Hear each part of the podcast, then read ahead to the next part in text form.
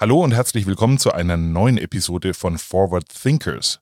Wir sind heute hier in Berlin und bei mir zu Gast ist Nico Kolzmann und er ist Geschäftsführer von Zukunft Digitale Bildung hier in Berlin.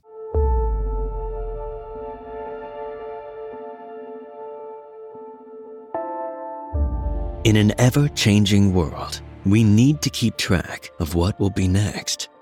Forward Thinkers is your 48 Forward podcast to discover the future.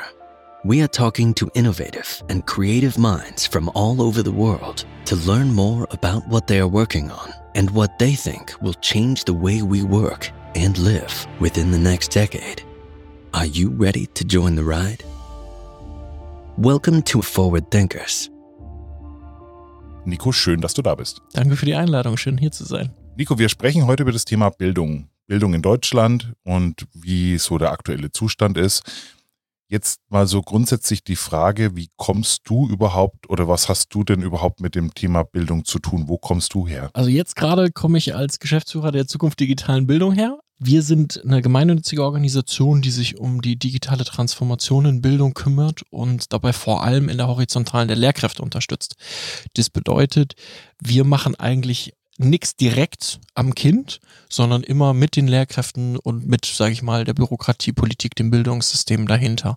Also das ist das, wo wir operieren und es geht halt dazu hin, dass Lehrkräfte eben mehr Medienkompetenz sich aufbauen können, da auch eben eingeführt werden.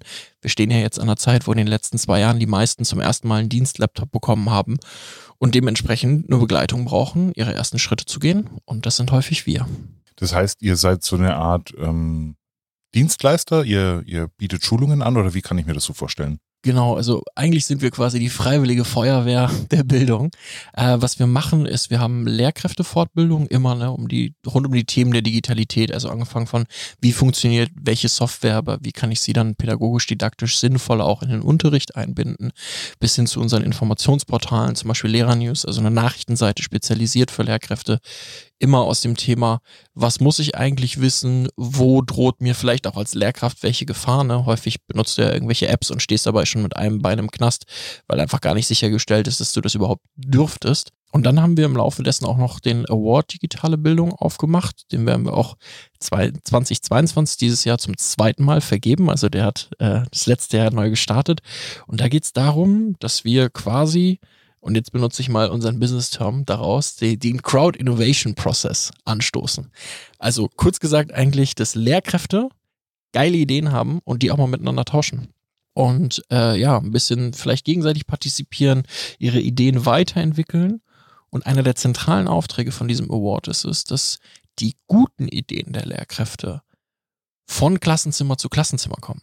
Denn häufig hast du zwischen zwei Klassenzimmern, auch wenn sie nur fünf Meter Luftlinie voneinander entfernt sind, keinen großen Ideenaustausch, weil Lehrkräfte im alten System noch sehr darauf fokussiert sind, ihr eigenes Ding zu machen. Jeder seine Klasse, jeder sein Unterrichtsmaterial und dieses Thema Unterrichtsmaterialien teilen zur einfachen Vorbereitung, das funktioniert schon ganz gut. Aber Konzepte, Ideen, gerade für digitale und innovative Bildung, das wurde noch nicht so viel ausgetauscht und äh, das versuchen wir damit zu fördern. Jetzt könnte ich ja ganz überspitzt mal sagen, aber ist es nicht eigentlich Aufgabe von den zuständigen Kultusministerien und deren Bildungsträgern? Also die Definition der Zukunft digitalen Bildung ist wahrscheinlich Staatsversagen. Sage ich jetzt absichtlich überspitzt, es, es dürfte uns als Organisation gar nicht geben, wenn wir ehrlich miteinander sind, weil genau dieser Auftrag der Lehrkräftefortbildung, der neuen Konzept- und Ideenentwicklung, das ist im Hoheitsgebiet des Staates, das ist tatsächlich auch deren Auftrag. Das Problem ist, dass das System so finanziell unterfüttert ist und gar keine Chance hat, sich selbst zu tragen und keine Chance hat, auch in Innovationen reinzugehen, in neue Ideen reinzugehen, Lehrkräfte mal freizustellen, die nichts anderes machen, als geilen neuen Scheiß zu entwickeln, der dann in Schule ankommt.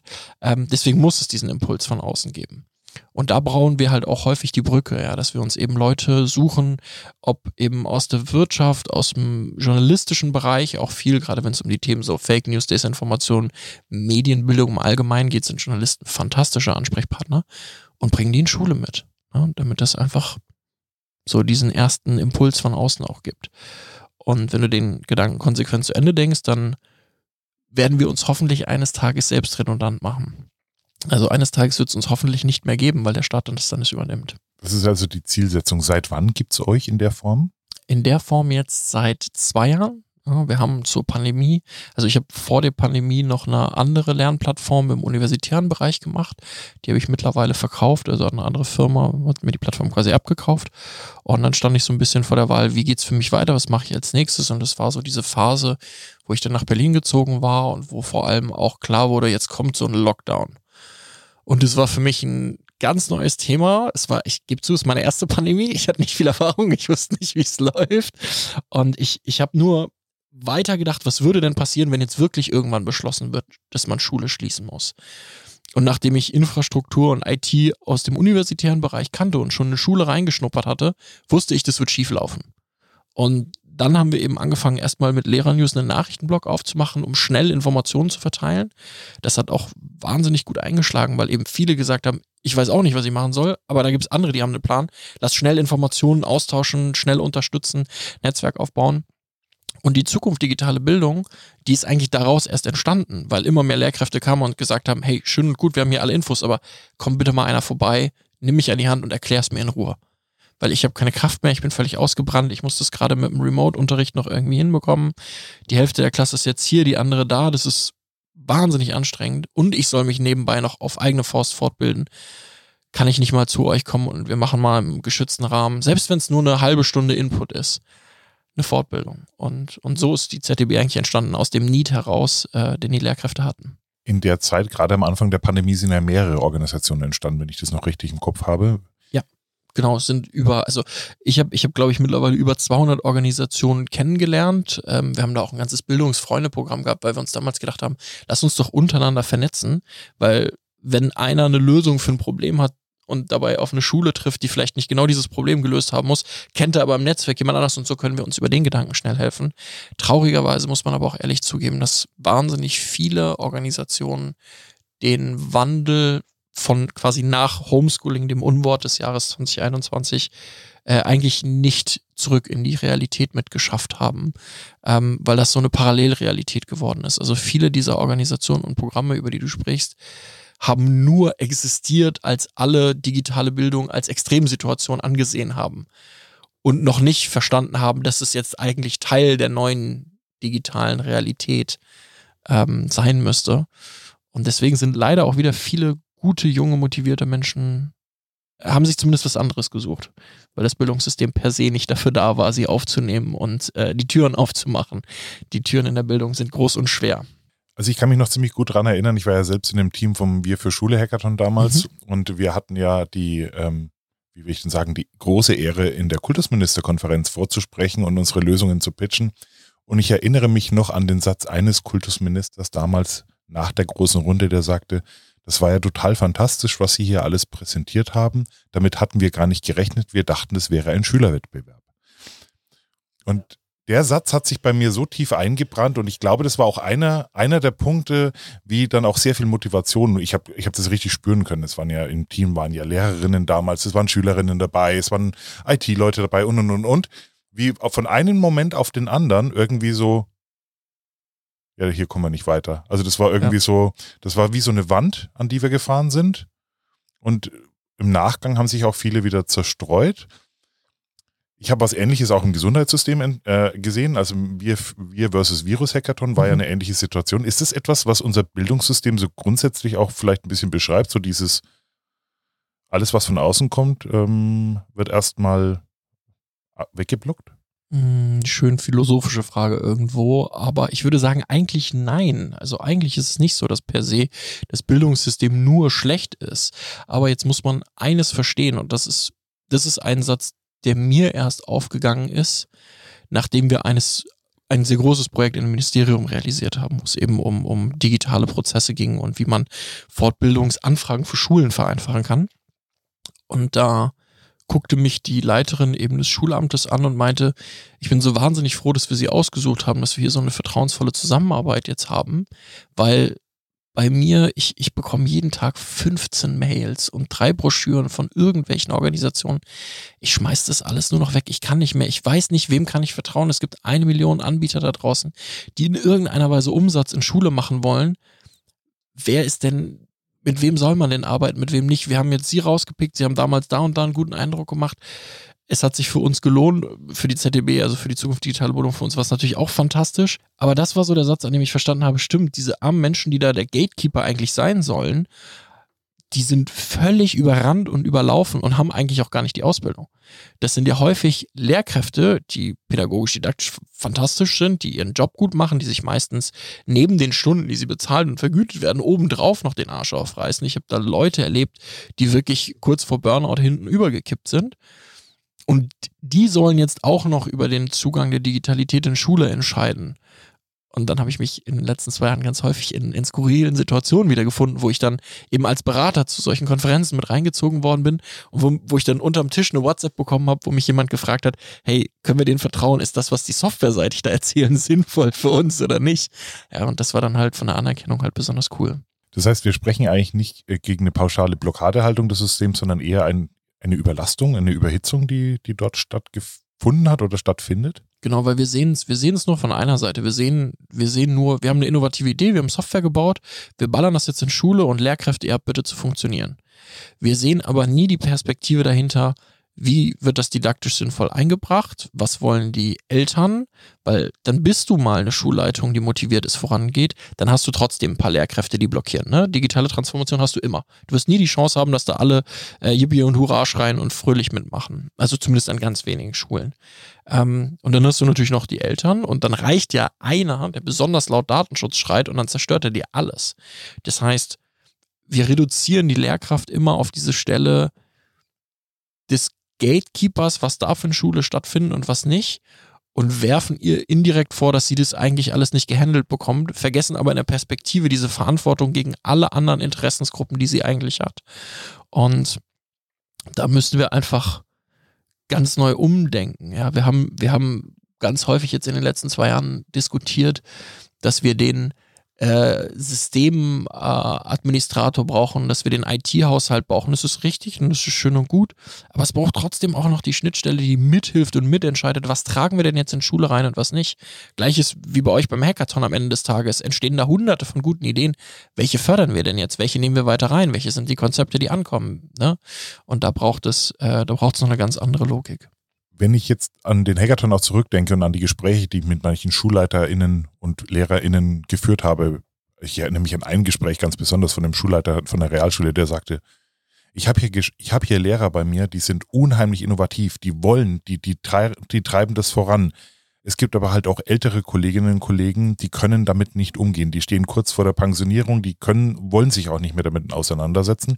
Und dann kommen Drohbriefe von Eltern, die vielleicht weil sie Juristen sind oder wie auch immer, jetzt anfangen, die Schulleitung unter Druck zu setzen und zu sagen, ihr müsst sicherstellen, dass mein Kind von allen Lehrern gleich behandelt wird. Entweder alle digital oder alle nicht.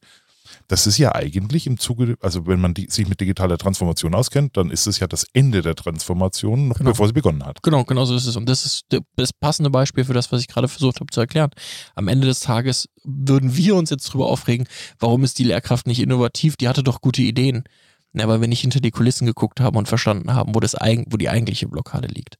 Das heißt, du müsstest eigentlich, wenn du so eine Schule transformieren willst, erstmal alle zusammennehmen und da, wo wir zum Beispiel, wir, wir helfen ja ganz häufig, wenn irgendwie eine Schule sagt, wir wollen jetzt was Cooles einführen, wie eben so eine Stewie-App oder eine Schoolfox-App, also wo es dann irgendwie um äh, den WhatsApp, wir wollen WhatsApp abschaffen und irgendeinen sicheren Messenger aus dem deutschsprachigen Raum anschaffen.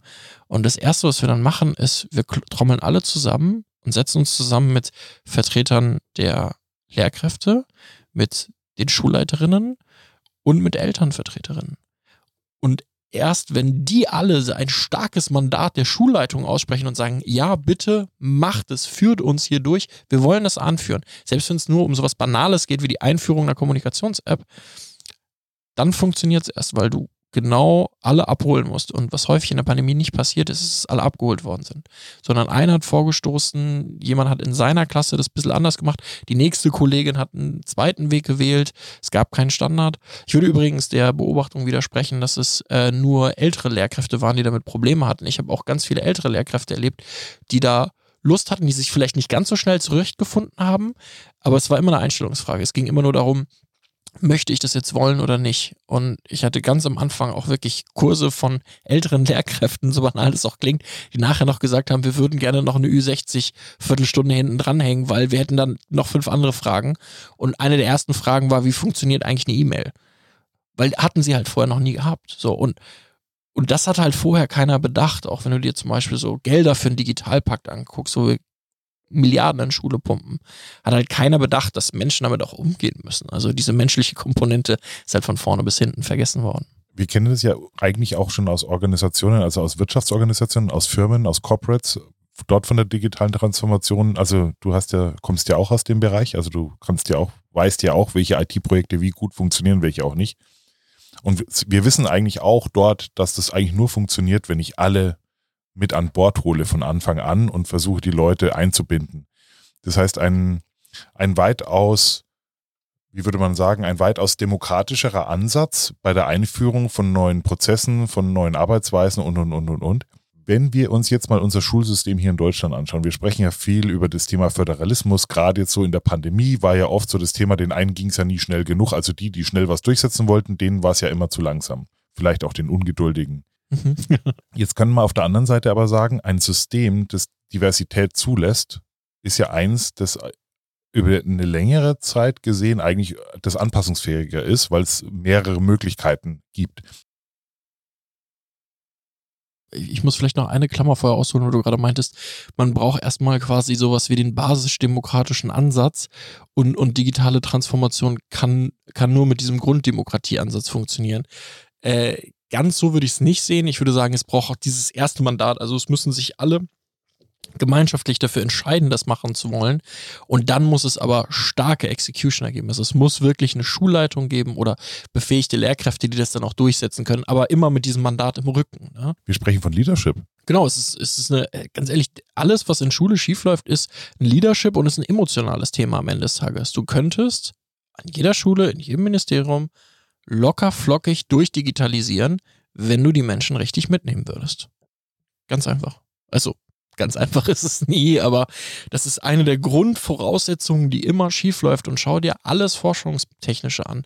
Jedes, jede Aussage zur digitalen Transformation ist immer, dass es dann schiefgelaufen ist, wenn die menschliche Komponente nicht mitgenommen worden ist. Im Change Management auch allgemein, ne? Selbst, also, ähm, ich hatte, ich, ich war zwar selber nie im Konzern richtig, aber ich habe vorher auch im, im Praktikum während meines Studiums in München noch äh, Erfahrungen machen dürfen bei, bei EADS Airbus heute.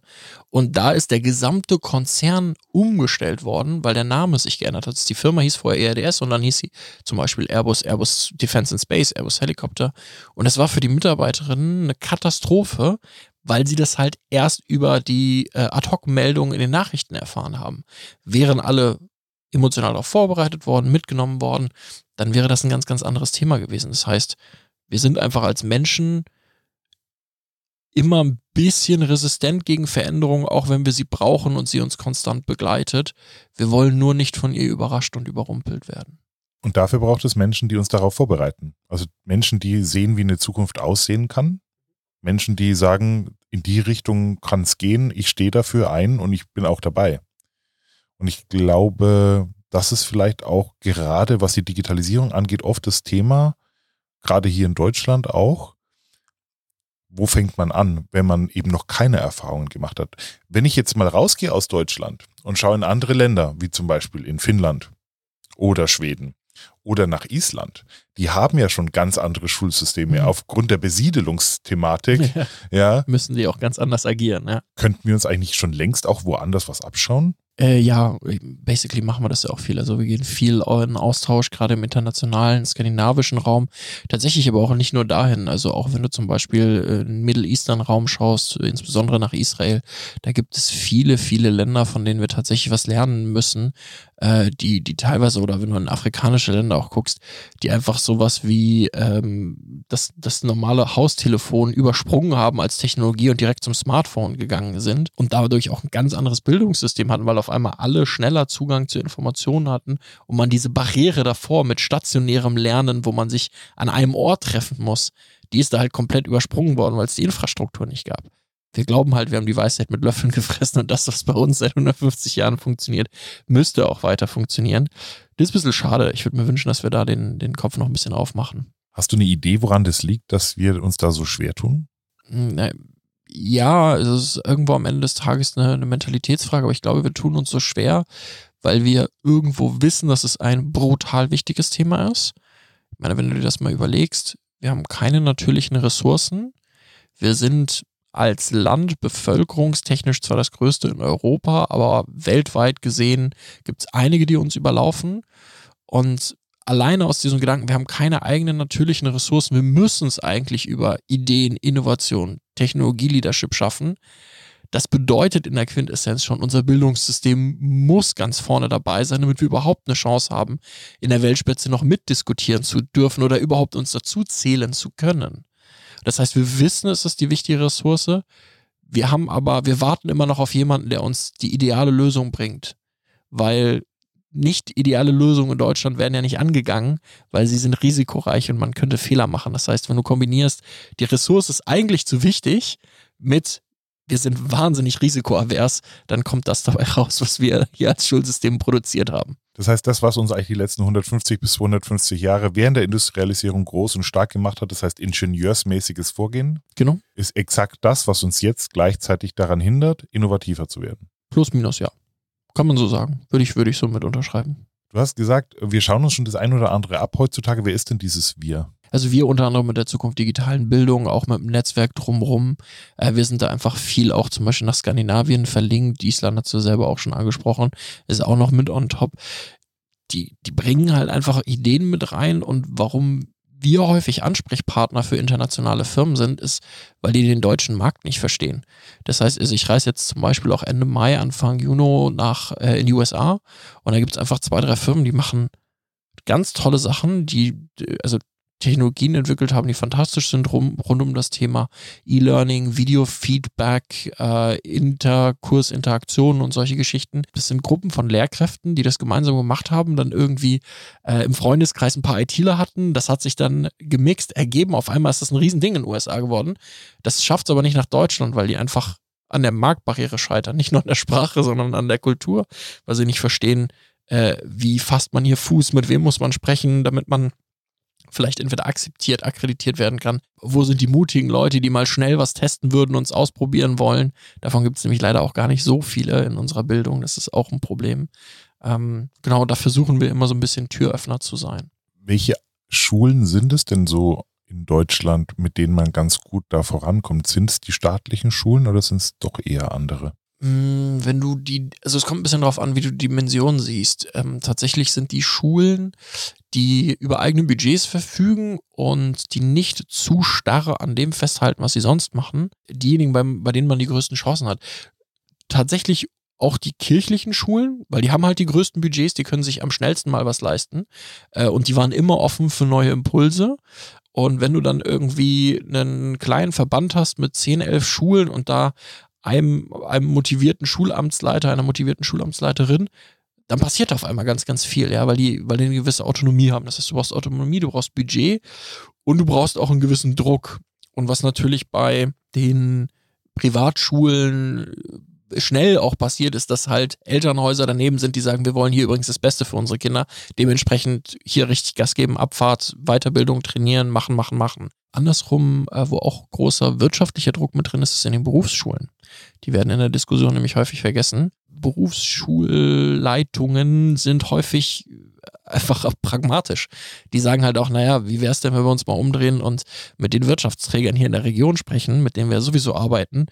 Wir, wir bereiten die Kids ja auch genau auf die Jobs davor, dann lass uns doch ein bisschen flexibler sein. Das heißt, ähm, Berufsschulen werden eigentlich nie mitdiskutiert in der ganzen Diskussion aber es sind tatsächlich häufig auch die, die ganz spannende Konzepte entwickeln. Haben die vielleicht auch sogar die Chance, dass sie von der Wirtschaft direkt unterstützt werden? Ja, genau. Einen? Also meistens die Schulen, die am besten funktioniert haben, das waren die, wo ähm, eben die Direktoren oder die Direktor einen guten Draht eben zu den lokalen Trägern hatte und einfach gesagt hat, komm, wir müssen, also wir müssen jetzt folgendes Material einkaufen und bitte einfach nicht durch den normalen Bestellprozess, sondern ihr kauft mir das jetzt bei euch ein und stellt mir das vor die Tür, damit das jetzt klappt.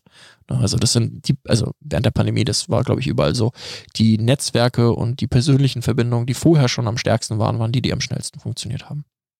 Das wird auch oft angekreidet, weil das natürlich unter Umständen, also in Bayern würde man sagen, so ein bisschen Geschmäckler, ja, oder, oder hat ein mhm. bisschen einen faden. Auf der anderen Seite ist es aber auch, was uns Menschen ja ausmacht. Also wenn wir einander vertrauen, du hast es vorhin schon angesprochen, auch im Ministerium, wem kann ich denn vertrauen? Wo, wo, wer meint denn ehrlich mit uns?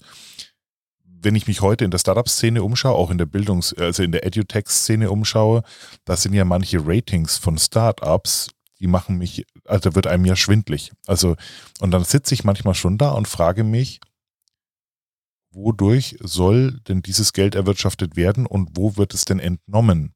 Mhm. Wie siehst denn du so die Entwicklung in dem, in dem Sektor der, der Anbieter für, für Software und, und Apps im, im Bereich Bildung?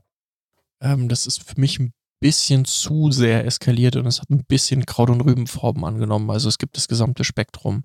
Vielleicht vorher noch mal ganz kurz zum Geschmäckle. Ich fand, das hat während der Pandemie funktioniert, dass wir da alle mal ganz kurz gesagt haben, okay, wir helfen uns einfach, um uns zu helfen, weil es eine Extremsituation ist.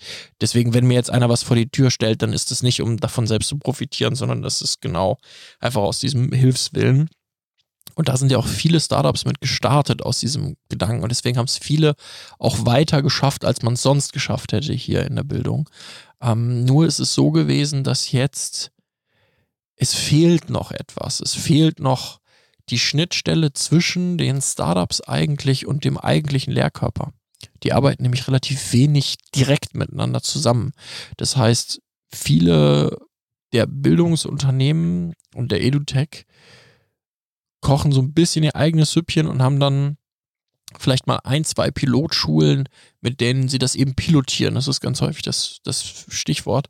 Aber die, die es eigentlich wirklich weit gebracht haben, sind die, die konstant, also einmal die, die häufiger mit Schülerinnen und Schülern zusammengearbeitet haben und diejenigen, die auch brutal viel Feedback eingeholt haben und aus der breiten Masse der Lehrkräfte. Also die irgendwie es geschafft haben, an mehr innovative Lehrkräfte ranzukommen und von denen auch permanentes Feedback einzufordern. Das heißt, also in IT-Sprache übersetzt, würde man sagen, den User-Centric Approach gefahren haben, um zu sagen, genau. ich baue Software für die Anwender und nicht.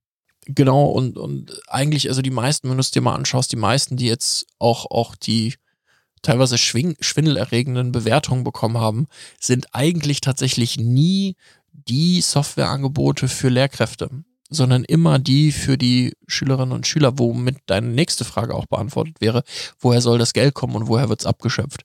Aus den Taschen der Eltern. Ne, da kommt's her. Weil Lehrkräfte kriegen keine Budgets für sowas. Lehrkräfte geben im Jahr wahnsinnig viel Geld aus ihrer privaten Tasche aus. Also sorry, sorry to say, aber wenn du dich zum Beispiel an deine Grundschulzeit erinnerst und äh, coole Buntstifte hattest und einfach Spaß am Basteln hattest, dann ist die Wahrscheinlichkeit relativ groß, dass die Lehrkraft das aus privater Tasche bezahlt hat. Und dementsprechend sind auch nicht viele Lehrkräfte da bereit, 24-7 Geld auszugeben, um irgendwelche neuen Apps zu entdecken. Das heißt, das Geld in der EduTech-Szene liegt immer bei den Kindern. Gut, ist natürlich auch die größere Zielgruppe. Du hast eine Million Lehrkräfte, ein bisschen weniger und 11 Millionen Kinder. Das bedeutet, na, dass das Marktpotenzial auch nochmal deutlich größer, die Zahlungsbereitschaft und der Schmerz bei den Eltern nochmal größer. Das heißt, da wirst du das Geld abschöpfen, was den Drift nur noch größer macht, weil, weil die Spaltung damit zu den Lehrkräften noch größer wird. Die EduTechs versuchen ja dann, das Kind zu unterstützen, was zu machen, das Produkt an den Schülerinnen und Schülern zu optimieren und arbeiten nicht Hand in Hand mit den Lehrkräften, die dann auf einmal Angst haben, ersetzt zu werden. Ich kenne aber die meisten der Geschäftsführerinnen und Geschäftsführer der EduTechs. Da ist keiner dabei, der mir sagt, wir wollen Lehrkräfte abschaffen sondern die wollen eigentlich nur den Job einfacher, cooler und entspannter machen und würden sich wünschen, mehr infrastrukturelle Schnittstellen auch zu den Lehrkräften zu bekommen, damit das eben ein wohlwollendes Hand in Hand wird, als ein Gegeneinander. Jetzt hört man ja die ein oder andere Stimme, die natürlich auch völlig ähm, erschrocken sagt, um Himmels Willen, wenn das sich in die Richtung entwickelt, dass Bildung also darüber ermöglicht wird, und zwar denen, die bereit sind, Geld in die Hand zu nehmen, dann dann beschleunigen wir den, den gesellschaftlichen Wandel in der Richtung oder verstärken den sogar noch, dass Bildung zunehmend was mit dem Einkommen der Eltern zu tun hat. Wenn ich dir jetzt aber so zuhöre, dann ist das überhaupt nicht gelegt. Also es gibt keine pauschale Aussage dazu, sondern es ist noch alles offen. Na, eigentlich ist es so, dass digitale Bildung eher dafür sorgen kann, Chancengleichheit zu schaffen. Was, was wir in der Pandemie gesehen haben, ist, dass die Kids, die wenig Budget von zu Hause hatten, auch noch weiter abgehangen worden sind, weil die waren dann im Zweifel in den Stadtteilen, wo die Schulen nicht so gut ausgestattet waren, wo die Lehrkräfte nicht so gut ausgestattet waren, wo die Eltern nicht so viel hatten. Das bedeutet, man konnte eins zu eins sehen, dass nicht systematische Transformation, die alle gleichermaßen betrifft und alle mit abholt, den Gap, den Divide, die Spaltung zwischen Arm und Reich eigentlich noch viel krasser fördert. Das heißt, digitale Bildung richtig gemacht und richtig unterstützt, sorgt eigentlich für mehr Chancengleichheit. Jetzt stelle ich mir gerade so die Frage natürlich, auch in den letzten Jahren, wo ich mich mal ein bisschen damit auseinandergesetzt habe, was es denn so alles am Markt gibt. Und ich bin ja selbst Dozent auch an der Hochschule und ich sehe ja auch hier, wie wir jährlich was Neues einführen. Wer sagt mir denn, auf was ich vertrauen kann? Also du hast vorhin, ne, also im Kultus oder im Ministerium war, oder im Bildungsministerium war die Frage schon, aber die Frage stellen sich doch alle. Ist richtig und am Ende des Tages muss es bei Software genauso funktionieren, dass es eben einmal die Crowd gibt, also die Nutzer, die eben über Feedback mit reingehen können und wo sich einfach am Ende des Tages nicht nur das Größere, weil das ist ja das nächste Problem bei den AdTechs, da setzen sich ja momentan die größeren Werbebudgets durch. Das heißt, in dem Moment, wo fünf Leute das Gleiche machen, die einen aber eine Millionenrunde gerade eingesammelt haben, können die den Markt halt bombardieren. So, das heißt, die kleine Idee, die pädagogisch eine Minute sinnvoller ist, hat keine Chance, weil sie nicht die tiefen Taschen hat. Schwierig. Was wir also wollen, ist, den Lehrkräften einen abgesicherten Zugang geben, weil eine Lehrkraft hat nicht die Zeit, sich mit 300 Anbietern gleichzeitig auseinanderzusetzen. Auf der anderen Seite wollen wir aber auch, dass sie in dem Moment, wo sie Zeit und Fokus darauf setzt und ein bestimmtes Problem hat, über beispielsweise eine abgesicherte Liste, die sie irgendwie transparent einsehen kann im, im Kultusministerium, in den einzelnen Häusern oder zentral beim Bund, ähm, eben die Förderung und die Chance bekommt, das mal in Ruhe auszuprobieren. Also die Anzahl der pädagogischen Tage in Schule muss maximal erhöht werden. Also häufig haben ja Schulen vielleicht einmal zwei. Viel mehr wurde in der letzten Zeit auch nicht umgesetzt. Der müsste fast monatlich eigentlich sein, ne? dass Lehrkräfte einfach einen Safe Space Space bekommen, um mit Technologie zu spielen, es mal auszuprobieren. Da darf auch mal was schieflaufen. Es darf ja in der Schule immer nichts schieflaufen. Deswegen musst du ein bisschen mehr äh, Schutzrahmen für Lehrkräfte äh, aufbringen, damit sie eben auch ausprobieren und spielen dürfen. Äh, und in der zweiten Instanz sollte es meiner Meinung nach, und deswegen haben wir da auch ein Projekt zu entwickelt, eigentlich einen staatlichen Auftrag geben, der so eine Art Vorselektion macht. Also der in gewisser Weise über ein ähm, digitales Gütesiegel dafür sorgt, dass Lehrkräfte sich schon mal orientieren können und schon mal sagen können, ah, okay, das ist also sicher, das darf ich benutzen mit meinen Kids, weil da hat, da hat einer mal drüber geguckt. Na, am Ende des Tages ist es ja beim TÜV auch so, dass da jemand drüber schaut, dass das Auto halt nicht komplett auseinanderfällt, deswegen kannst du damit fahren. So, und wenn du die Logik weiterdenkst, dann willst du, dass da einer drauf geguckt hat und sagt, ja, das ist im Rahmen der DSGVO zum Beispiel alles konform, so wie wir es haben wollen, oder zumindest wäre es cool, wenn wir da mal einen Standard etablieren, weil den haben wir ja auch immer noch nicht in Deutschland. Äh, wir haben ja die komplette Reihe bei den AdTechs, die alles Mögliche verwenden. Die einen sind äh, bis hin zu Open Source auf deutschen Servern, die nächsten äh, liegen bei AWS, was übrigens auch kein, kein Problem sein müsste, wenn man es sinnvoll angeht. Und die nächsten machen wirklich absoluten Bullshit mit den Daten. Das muss man vielleicht auch mal dazu sagen. Da gibt es ein paar, ähm, die wirklich unsauber arbeiten. Und da muss die Spreu vom Weizen einfach mehr getrennt werden. Und, und da sehe ich irgendwie den staatlichen Auftrag, den wir auch gerne in der Unterstützung am Anfang noch mit übernehmen, ähm, was aber eigentlich der Staat irgendwo machen müsste. Du sprichst einen Aspekt an und der ist mir während der Pandemie auch aufgefallen. Jetzt haben ja die Kultusministerien auch, also gerade in den Ländern, die haben ja auch den Auftrag, sich datenschutzseitig bestimmte Sachen anzuschauen. Ich kenne jemanden, ich habe ein befreundeter Unternehmer, der eine eigene Software gebaut hat ist auch durch diesen zweijährigen Prozess gegangen, hat aber danach weder eine Empfehlung noch einen Stempel noch irgendwas bekommen vom Kultusministerium. Es wurde mhm. auch nicht empfohlen und auch auf Nachfrage her passiert das nicht.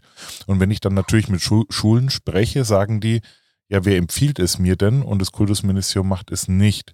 Das heißt, der Gap oder dieses Gap ist nach wie vor da. Genau, es gibt mittlerweile erste Projekte, die dazu gestartet sind, aus Reihen der Länder. Äh, vom Bund selbst gibt es eine Maßnahme, die allerdings nur auf Datenschutz guckt und erst zum Jahr 2030 greifen wird, was auch viel zu lange hin ist. Das heißt, der Gap ist noch da, da arbeiten wir momentan auch mit allen Interessensgruppen dran.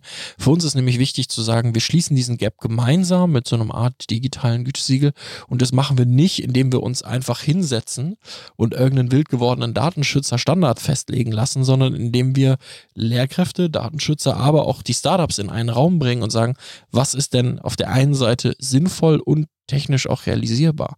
Weil wenn man sich mal ein paar Minuten länger darüber Gedanken macht, dann ist eine Software, die zum Beispiel auf AWS oder irgendwie bei, bei Google gehostet ist, nicht das Allerschlimmste, solange zumindest die persönlichen Daten auf einem anderen Server liegen. Ne? Das ist also, das, das werden aber die renitenten Extremen in dem Fall nicht, nicht einsehen wollen. Und die Lehrkräfte sagen ganz häufig an der Stelle auch, ja, jetzt schreit der Datenschützer da hinten ganz wild und droht mir nach mit einer Klage. Ich weiß gar nicht, auf wen ich hören soll. Wenn wir es also schaffen, in einen Raum zu bekommen, die Lehrkräfteverbände, die Gewerkschaften, alle, die operativ damit arbeiten müssen und die, die etwas anbieten wollen, gemeinsam mit Politik und quasi einer neutralen Instanz, die so eine Gütesiegel-Zertifizierung mal aufsetzt, dann können wir damit auch zum ersten Mal Standards schaffen. Denn Standards schaffen hat ja auch noch in die andere Richtung Vorteile. Wenn wir so einen Standard schaffen, dann kann ja jeder Softwareentwickler hingehen und sagen, cool, das ist also die Mindesthürde, die ich erreichen muss. Damit habe ich schon mal eine, eine Flughöhe, auf die ich arbeiten kann. In nächster Instanz, wenn jetzt der Bund oder die Länder über Digitalpakt 2 zum Beispiel auch Software fördern wollen, dann hätten die direkt eine erste Möglichkeit zu sehen, okay, die 100 sind alle zertifiziert, die haben alle diesen Standard sich d'accord erklärt, hier mitzumachen, denen können wir jetzt bedenkenlos irgendwie auch Förderung mitgeben, wohingegen die anderen, die halt keinen Bock auf Standards haben, äh, die brauchen wir gar nicht erst unterstützen.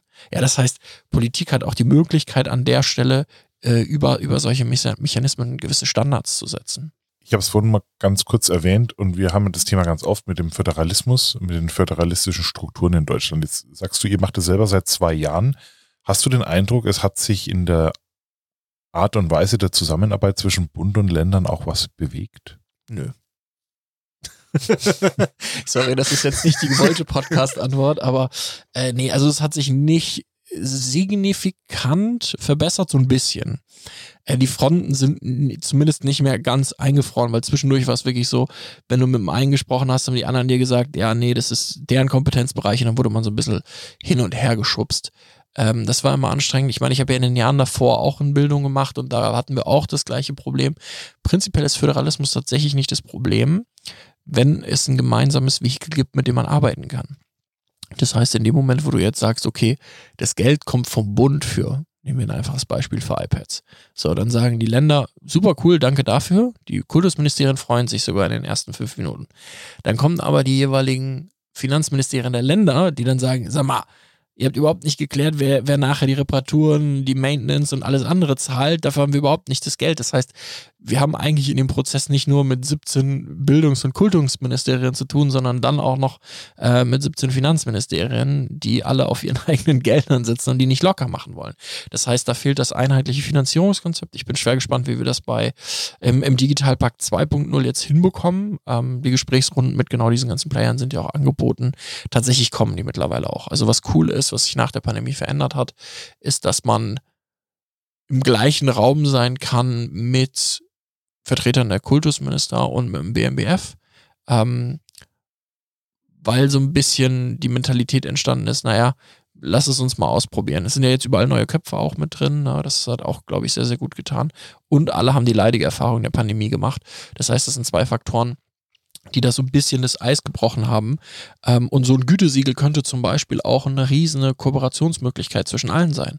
Weil die Länder haben zum Beispiel jetzt ihren eigenen Auftrag gegeben. Wenn man jetzt noch sagt, okay, der Staat im, äh, in Berlin, also das, äh, die Bundesregierung gibt ihren Auftrag raus und wir wir nehmen die Zentren, die sich darum kümmern, in den Kooperationsverbund, weil eines alleine wird es sowieso nicht lösen können, so eine, so eine Zertifizierungsthematik. Dafür ist der, der Bereich viel, viel zu groß.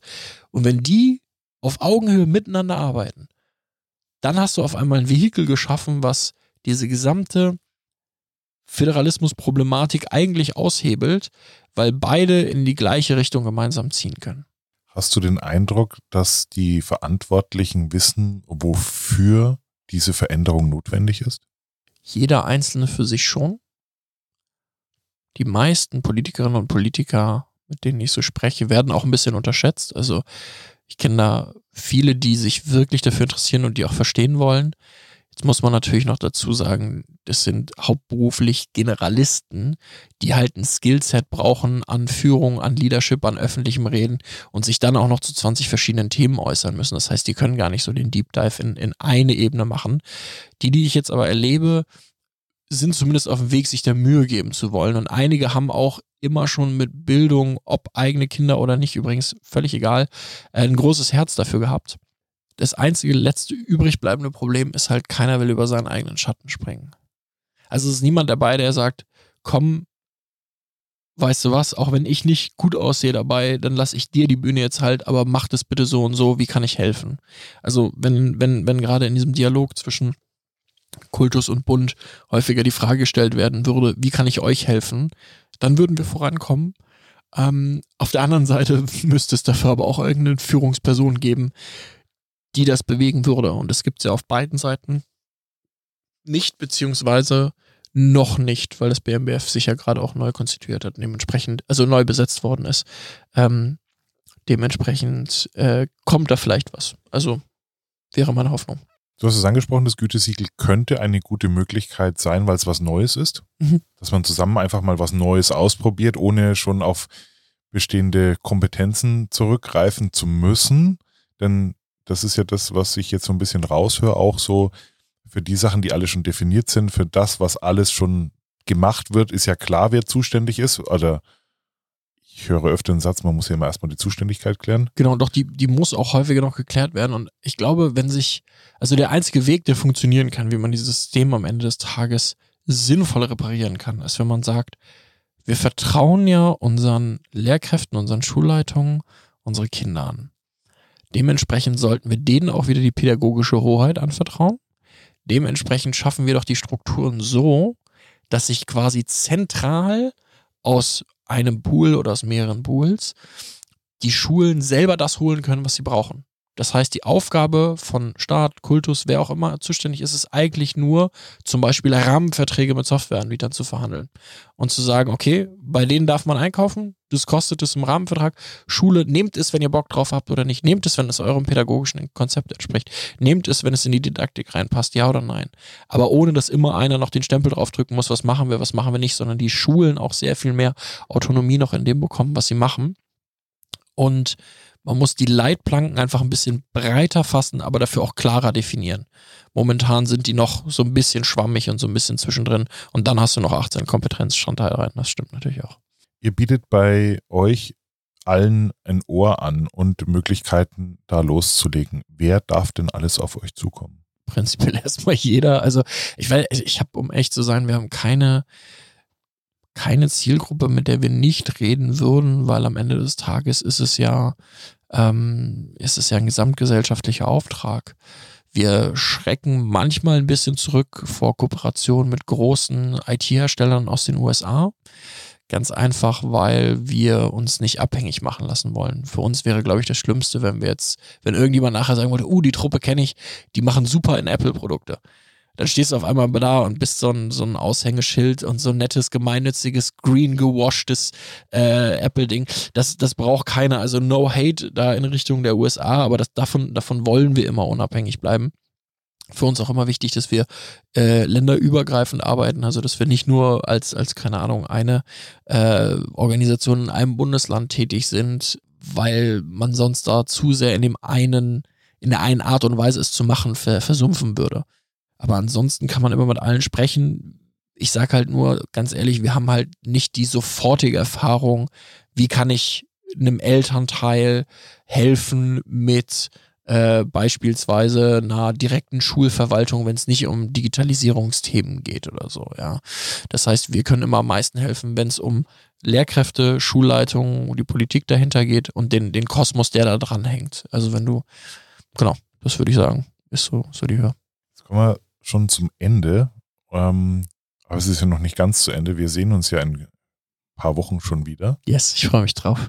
Ich mich auch. Und wir werden mit ein paar anderen ein bisschen stärker noch in das Thema einsteigen, wo denn unser System, unser Bildungssystem heute steht. Was wäre dir denn jetzt noch so wichtig aus deiner Sicht? Was wäre denn vielleicht auch ein Appell, wo du sagst an die, an die Länder, an die Ministerien, an die Schulen oder wie auch immer, wo du sagst, was sollten sie in die Hand nehmen? Ich glaube, das geht an alle. Wir sollten alle aufhören, Lehrkräfte als Nummern, als Produkt, als funktionierende Maschinen zu sehen. Weil das machen wir noch zu häufig. Und daran krankt unser System richtig. Dem habe ich nichts hinzuzufügen. Ich freue mich, Nico, vielen herzlichen Dank für das Gespräch heute. Ich freue mich auf, auf, den 6. Juli yes. bei uns in München auf dem Panel. Panel daheim. genau, daheim. Und ähm, natürlich sprechen wir in dem Vorreiter für, äh, für, für das Thema digitale Bildung, in dem Bundesland, das Vorreiter ist für das Thema digitale das Bildung. Da geht einiges. genau. Und wir hoffen, dass uns dann auch wieder viele zuhören, dann live. Und ich freue mich. Bis dahin, Max gut. Ciao, Servus. Thank you for listening. Did you enjoy the episode? Follow us on Spotify, Apple Podcasts, or wherever you prefer listening to your favorite podcast shows. Forward Thinkers is a 48 Forward podcast produced in the 48 Forward studios in Munich.